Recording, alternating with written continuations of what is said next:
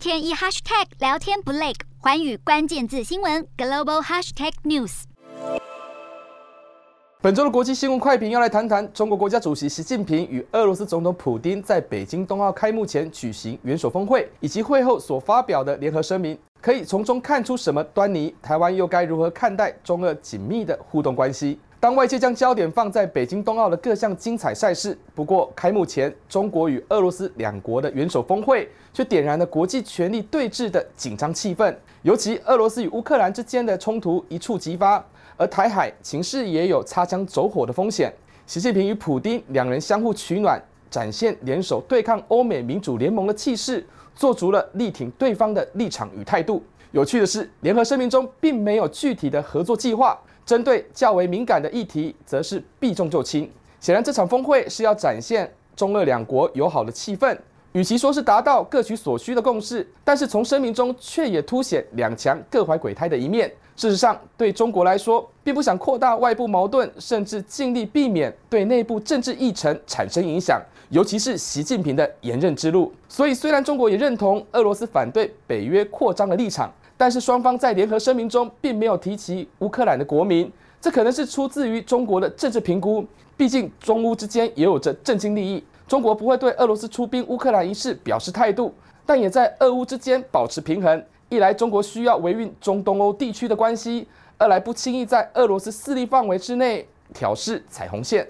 对台湾来说，值得关注的是，习普会的联合声明中也提及台湾问题。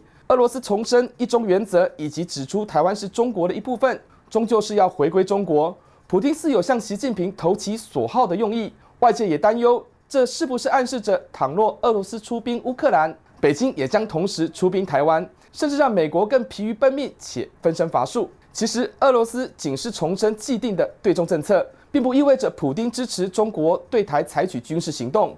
这呼应了去年十月中旬。普丁罕见的对台海情势发表看法，他当时就认为台海不会开战，中国无需动武统一台湾。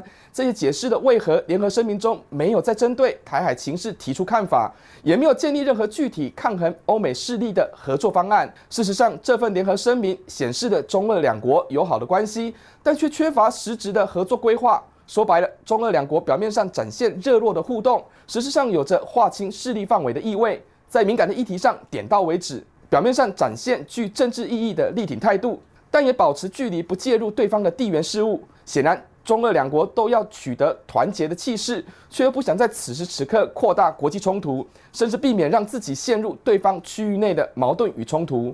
以当前的情势来看，中国要趁着俄乌冲突对台采取军事行动的可能性并不高。主要原因在于，习近平仍是将内政视为首要之务。为了能在十月时顺利延任，并启动中共二十大。势必会竭尽所能的避免陷入他国的危机，或主动制造区域冲突。对普丁来说，希望就乌克兰危机来增加外交谈判的筹码，战争手段也不是首要的选择。